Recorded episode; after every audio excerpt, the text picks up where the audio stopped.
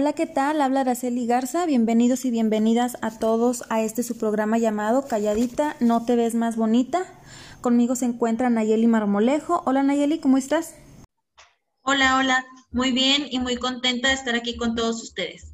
Listos para conversar sobre un tema muy importante hoy en día. Y nos referimos a feminicidio. Hablaremos de las circunstancias específicas con mayor incidencia para que un delito sea tipificado tipificado como tal. Ok, Nayeli, muchas gracias. Bueno, para eso tenemos una invitada muy especial y experta en estos temas. Nos acompaña la licenciada Yanuen Castillo Menchaca. Bueno, ella es licenciada en Derecho, es especialista en Género y Derechos Humanos por la Academia Interamericana de Derechos Humanos. También es maestra e intérprete y perito traductora de idiomas por el Tribunal Superior de Justicia del Estado de Coahuila así como el Tribunal de Justicia Administrativa. También ella es feminista y activista defensora de los derechos humanos desde el año 2006 y ha participado en diversas colectivas y organizaciones feministas a nivel estatal, nacional e internacional también, con el objetivo de contribuir a generar espacios libres de violencia y llenos de oportunidades. Es tallercista y conferencista, capacitadora en temas de perspectiva de género, violencia de género contra las mujeres, e igualdad, sustantivo, paridad, participación política y de los derechos. También así incluyendo cursos y diplomados en el interior de la República Mexicana, como lo es en Washington Center, en la Universidad Complutense de Madrid y en la Universidad de Zurich, en donde residió por cinco años. Adelante, licenciada. Hola, hola a todas y todos, muy buenas tardes. Me da muchísimo gusto poder estar aquí con todas y todos ustedes y hablar de ese tema tan importante, tan urgente como lo son los feminicidios en nuestro estado y sobre todo en nuestro país. Así que yo muy contenta y emocionada de poder estar aquí con ustedes y que nos estén escuchando a través de este podcast. Muchas gracias. Muchísimas gracias, licenciada, por aceptar nuestra invitación y brindarnos un poco de su tiempo para compartirnos sus conocimientos sobre este tema. Araceli, ¿qué te, ¿qué te parece si nos puedes hablar poquito sobre los conceptos principales que habremos de abordar más adelante? Claro que sí, Nayeli. Bueno, primero que nada, les vamos a platicar sobre los principales conceptos para poder dar un, un contexto a este podcast. Bueno, el primer concepto sería delito. ¿Qué es el delito? Bueno, nos dice que es la conducta típica, antijurídica y culpable a la que se le atribuyen una o varias sanciones penales. El siguiente concepto sería violencia de género. Bueno, este es el maltrato que ejerce un sujeto, un sexo hacia otro que puede ser de hombre a mujer o en viceversa. Y el, el concepto pues más importante del tema es el feminicidio, y también nos dice que según Marcela Lagarde, es un crimen de odio contra las mujeres por ser mujeres, originada en la relación desigualdad entre mujeres y hombres en la sociedad patriarcal. Bueno, en estas sociedades mujeres y hombres aprenden normas, pautas y valores culturales con diferentes contenidos e intencionalidad según el género.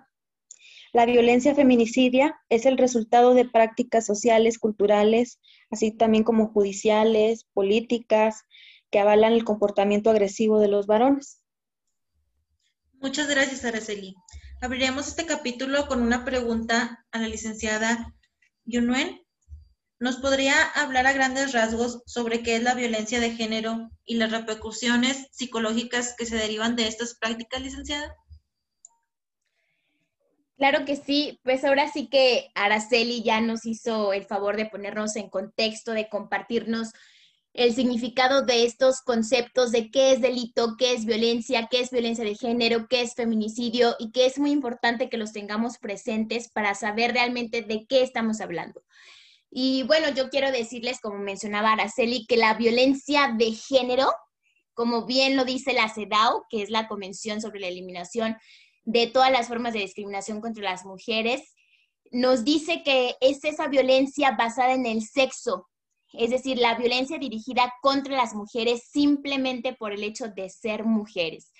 Y es importante mencionar que esta violencia de género nos atraviesa de manera sistemática y estructural a nosotros las mujeres en un país en donde desafortunadamente siete de cada diez mujeres hemos sido víctimas de violencia, en donde cada dos horas ocurre una violación a una mujer en nuestro país, en donde cada día asesinan a 11 mujeres por el simple hecho de ser mujeres.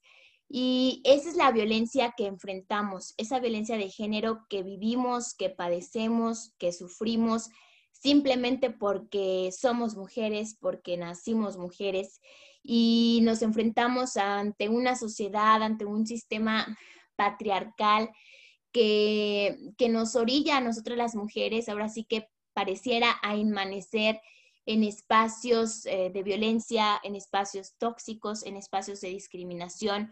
Por eso es muy importante hablar de la violencia de género para poder identificarla, por lo tanto, prevenirla erradicarla, sancionarla y atenderla. Así que por eso me da mucho gusto que estemos el día de hoy compartiendo este espacio. Y bueno, ¿cuáles son las repercusiones psicológicas? Eh, um, ahora sí que yo soy abogada, no soy psicóloga, ustedes son las, psicólogas, son las meras buenas para eso, pero por supuesto que tiene un gran impacto las mujeres eh, que se encuentran dentro de espirales de violencia. Eh, también es importante aquí mencionar que la violencia, porque luego a veces pensamos que la violencia son únicamente los golpes o identificamos la violencia sexual, la violencia física, pero también es importante mencionar que esta violencia de género contra las mujeres se da a través de la violencia psicológica, violencia física, patrimonial, económica, violencia feminicida, violencia en la comunidad, eh, violencia, ahora sí que en diferentes tipos y modalidades y que se da en todos lados, se puede dar en nuestros hogares, en las escuelas, en nuestros trabajos, en las calles. Por ello la importancia de visibilizarla y poder atacarla. Una mujer que está siendo víctima de violencia, por eso le llamamos espiral de la violencia, ya no es tanto un ciclo. Eh, yo siempre les comento cómo es una espiral. Va así, ¿no? Como eh, de lo más grande a lo más pequeño, hasta que llega un puntito así en el centro, si me imagino todas y todos han visto una espiral, ¿no? Eh, es así, es tanta la violencia que va en aumento, a lo mejor comienza con insultos, pasamos a los golpes, eh, cada vez golpes más fuertes, eh, los celos, ahora sí que hasta empujones, golpes ya muy fuertes, hasta que la mujer se queda en un estado totalmente de indefensión, totalmente de vulnerabilidad, así en el centro de la espiral, que, que ya no sabes para dónde moverte, que ya no sabes por dónde salir ni cuál es la solución para salir de esa espiral de la violencia, pero por ello la importancia de decirles a todas las mujeres que nos estén escuchando que claro que hay solución, que claro que no están solas y que habemos colectivas, instituciones, asociaciones, agrupaciones que apoyamos y que ahora sí que contribuimos para poder atender la violencia de género contra las mujeres.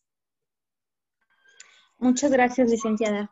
Bueno, como podemos observar, la violencia de género, pues bien menciona la licenciada, es una práctica social, ¿verdad? Ampliamente extendida, pues en México y en, sus entidades, tales como el caso de nuestro estado de Coahuila, donde el 63% de mujeres de 15 años y más, pues han experimentado al menos un acto de este tipo, o bien como mencionaba usted, licenciada, que es increíble que cada día pues en nuestro país sean asesinadas 11 mujeres.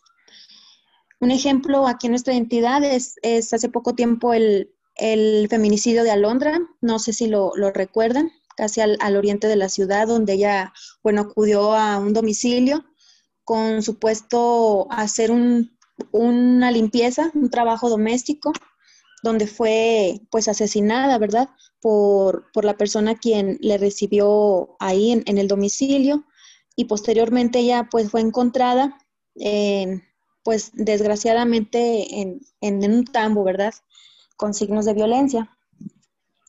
Así es, Araceli. Perdóname que, que te interrumpa aquí, pero me parece sumamente importante que hayas mencionado a Londra y que hayas mencionado su nombre y que preguntas que si la recordamos, claro que por supuesto que la recordamos y no debemos de olvidarla y no debemos de olvidar ni a Londra, ni a Julieta, ni a Esmeralda, eh, ni a ninguna de las mujeres que les arrebataron la vida en, nuestros, en nuestro estado, en nuestra ciudad, porque también permítanme decirles que de hecho Eh, de acuerdo con estadísticas del Secretariado Ejecutivo del Sistema Nacional de Seguridad, Saltillo, nuestro municipio, se ubica en el lugar 25 de los 100 municipios en todo el país con mayor número de feminicidios. Eh, que a la fecha, en lo que va del 2021, se han presentado seis feminicidios en nuestro estado. Eh, van más de 400 feminicidios que, que se han presentado en lo que va del 2021 en nuestro país. El año pasado cerramos el año con casi mil feminicidios y les estoy hablando de las estadísticas que están ahora sí que contabilizadas. No estamos contando todas las cifras negras eh, de cuántas mujeres que les arrebatan la vida y que no se contabiliza como feminicidio, eh, tantos casos que no se aplica la debida diligencia, inclusive, y, aquí también hay que decirlo, eh, tantos casos que no se reportan, mujeres ahora sí que en dónde están tantas desaparecidas, eh, tantas madres, hijas, hermanas, tantas mujeres que sus familias están buscando. Y, por eso es tan importante atacar esta violencia, porque luego nos dicen que las feministas somos bien exageradas y bien intensas, pero sí, sí lo somos, sí lo somos, porque de verdad que el contexto que enfrentamos eh, es cruel y es un, es un monstruo porque de verdad la violencia está en todos lados y desafortunadamente ninguna de nosotras estamos exentas. Hay un abogado jurista que a mí me gusta mucho citar, eh, César Becaria, eh, que él dice que los delitos se van a culpabilizar y a penalizar de acuerdo al impacto que generen en la sociedad. Y por eso, ¿por qué lo comento? Porque es importante decir que no podemos permanecer insensibles ante los feminicidios y ante toda la violencia que sufrimos y que padecemos las mujeres. Si se fijan, luego se habla más del feminismo desde la perspectiva de las marchas y por qué marchamos y, que por qué hacemos nuestras demandas y exigencias cuando realmente debería de generarnos eh, más ruido el por qué lo hacemos, qué es lo que exigimos, qué queremos y al final de cuentas lo que queremos es que paren los feminicidios. Así que eh, ahorita que mencionas el caso de Alondra es importante porque no queremos que haya más Alondras. No queremos que ninguna otra mujer en ninguna parte de nuestro país sea asesinada por el simple hecho de ser mujer. Así es, licenciada. Ahora sí que todos, todos somos Alondra y todas las mujeres de más que no, no conocemos. Bueno, ahora vamos a abordar el tema un poco, pues más ahondeando al punto legal. Nos va a apoyar, nos va a apoyar Nayel. Claro que sí. De acuerdo al artículo 188 del Código Penal del Estado de Coahuila, nos dice, se aplicará prisión de 40 a 60 años y multa al que prive de la vida a una mujer por razón de género. ¿Y a qué se refieren las razones de género? El mismo artículo no lo dice. Número uno, el cuerpo presente violencia sexual de cualquier tipo. Número dos, se hayan ocasionado lesiones o mutilaciones degradantes en zonas genitales o en cualquier otra parte. Asimismo, actos de necrofilia. Número tres, antecedentes de violencia de cualquier tipo de género, ya sea familiar, laboral o escolar haya existido entre el sujeto activo y la víctima una relación sentimental, afectiva o de confianza. Ahora sí que no nada más hablamos de la pareja, también puede ser un amigo, también puede ser un familiar. El otro es antecedentes de amenaza, acoso o lesiones a la víctima. La víctima haya sido incomunicada. Y por último, el cuerpo sea expuesto, depositado o arrojado en un lugar público. De esta circunstancia, licenciada, en base a su experiencia, ¿cuál cree que sea la que ocurra con mayor frecuencia en los casos que desafortunadamente se han presentado últimamente en nuestro estado? Híjole, ahora sí que es muy buena pregunta y triste y desafortunadamente yo diría que todos, muchos de los supuestos que mencionaste que ahora sí que son eh, supuestos para que se tipifique el feminicidio se dan y se dan eh, tanto, por eso tantos feminicidios en nuestro país. Dice por ahí Rita Segato que utilizan nuestros cuerpos como bastidores, como bastidores para enviar mensajes. Y en este caso el mensaje que se está enviando es que en nuestro país si asesinas a una mujer, eh, no pasa nada. Si ahorita leían aquí en el artículo 188 de nuestro estado y que también a nivel federal, eh, en, nuestro estado, en este caso, eh, la pena es de hasta 60 años, la pena máxima. Sí, claro, pero ¿cuántos feminicidas no siguen todavía sueltos en libertad y tantas eh, familias buscando justicia? Eh, y, por ello también la, importancia de que nuestras autoridades, de que el Ministerio Público, de que hagan las investigaciones las con debida diligencia, que haya procesos como deban de ser para que los feminicidios se investiguen como deban de ser, que absolutamente cualquier asesinato de una mujer desde el inicio se comience a investigar como feminicidio. Como ustedes mencionaban, todos estos supuestos se dan, pero déjenme les platico que en la vida real, en muchas investigaciones, ha habido casos de feminicidio que no se contabilizan como feminicidios, sino que cuentan como homicidio. Y aquí yo bien rápido quisiera aprovechar porque luego me dicen, eh, me ha pasado en algunas eh, conferencias o espacios así, que me dicen, oiga, pero eh, si cada día asesinan a 11 mujeres, a cada día asesinan a más hombres que a mujeres. Y sí, es verdad, de acuerdo con estadísticas del INEGI, cada día asesinan, bueno, mueren 88 hombres en promedio. ¿Cuál es la diferencia aquí? Que esos hombres están muriendo por homicidio, por riña, por accidente, eh, no los están asesinando por el hecho de ser hombres como a nosotras nos están asesinando por el simple hecho de ser mujeres. ¿Sí me explico?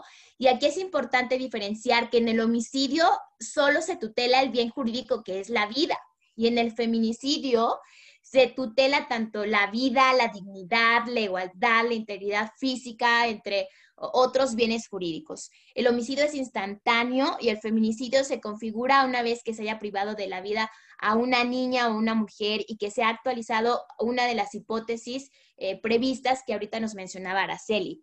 En el homicidio, el sujeto pasivo no requiere de una calidad en específica y la calidad específica del sujeto en el feminicidio es que sea mujer, niña o mujer. ¿ok?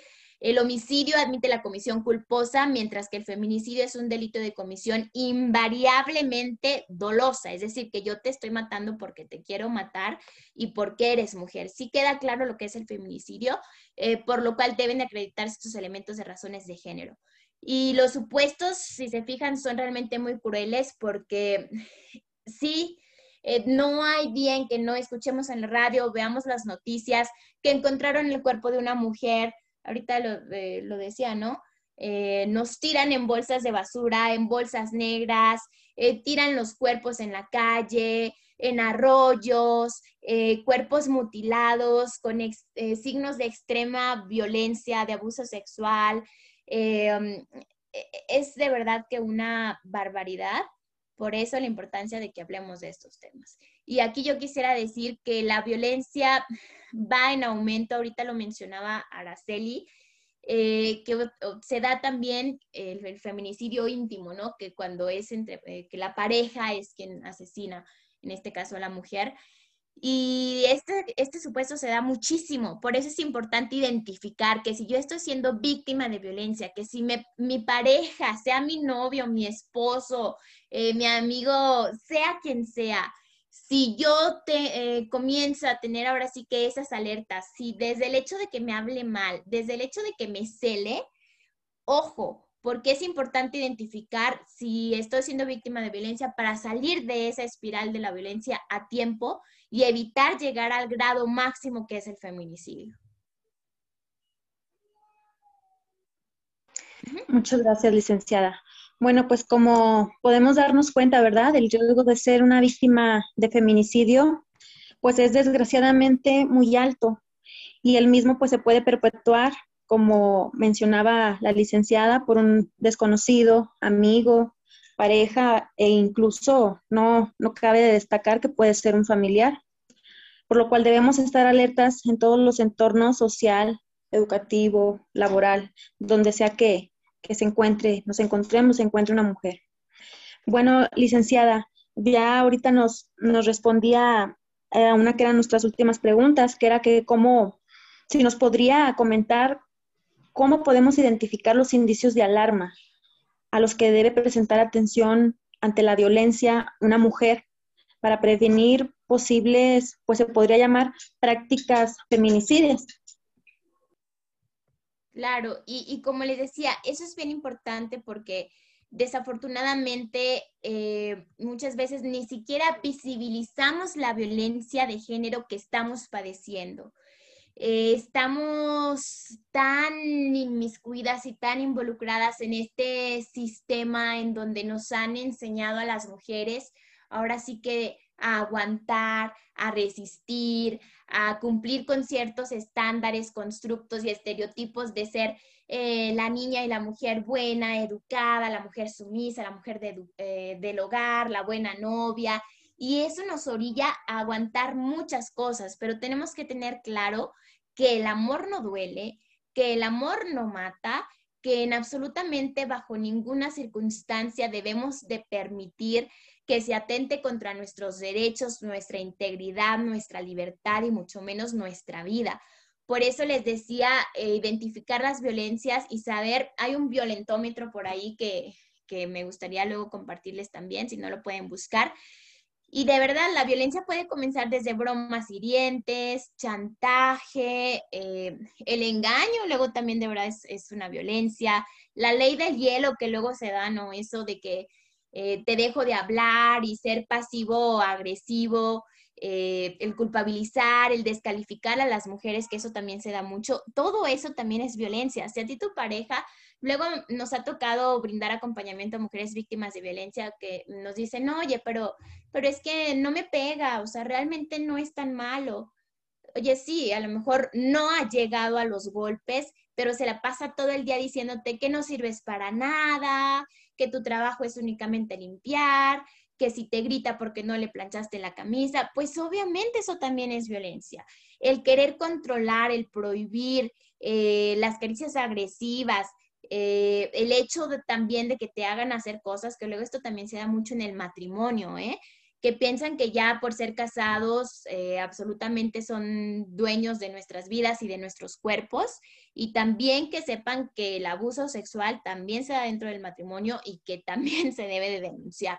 Entonces, entonces es importante para empezar primero que como mujer yo pueda tener este proceso de deconstrucción para poder identificar cuándo estoy siendo víctima de violencia y tener todas las herramientas para decir, no merezco esto, eh, no merezco esto, no quiero esto y salir a tiempo de ese espacio para realmente salir con vida. Y que sepan que siempre hay opciones, que siempre hay soluciones, que quizá en el momento les parecerá muy complicado salir de esa espiral y que pudiéramos sentir que se nos viene el mundo encima, pero que sepan que no están solas y que absolutamente ninguna mujer, ninguna mujer eh, debe de padecer violencia en absolutamente ningún tipo ni modalidad ni en ningún lado. Entonces eso es importante que lo tengamos claro. Así es, licenciada, es muy importante tomar en cuenta todos estos poquitos rojos que son alerta. Este, bueno, pues hemos llegado al final de nuestro podcast. Agradecemos su valiosa participación e información que compartió con nosotros. Y muchas gracias a todos y cada uno de los que nos escucharon. Por último, licenciada, ¿nos podría brindar algún medio de contacto, por favor, en el cual se puedan comunicar con usted para recibir algún tipo de apoyo? Claro que sí, en Facebook nos pueden buscar eh, para casos de acompañamiento, de atención psicoemocional y jurídica. Eh, nos pueden buscar en la página de Red Púrpura Sororidad para Trascender, por ahí en Facebook. Eh, también hay diferentes colectivas y bueno, a través del Colegio de Abogadas de la región norte, habemos diferentes abogadas con perspectiva de género eh, que también con mucho gusto eh, brindamos asesorías y acompañamientos de manera totalmente gratuita. Así que sepan que por instancias, agrupaciones, colectivas, asociaciones, no les va a faltar apoyo. Ok, muchas gracias, licenciada, por compartirnos sus conocimientos, tanto experiencia también. Eh, también todos a nuestros escuchas le damos muchas las gracias y pues sería todo, ¿verdad? Esperamos por eh, poder vernos un próximo, una próxima sesión y sería todo por hoy. Muchas gracias, a ustedes. Bonita tarde. Bye. gracias.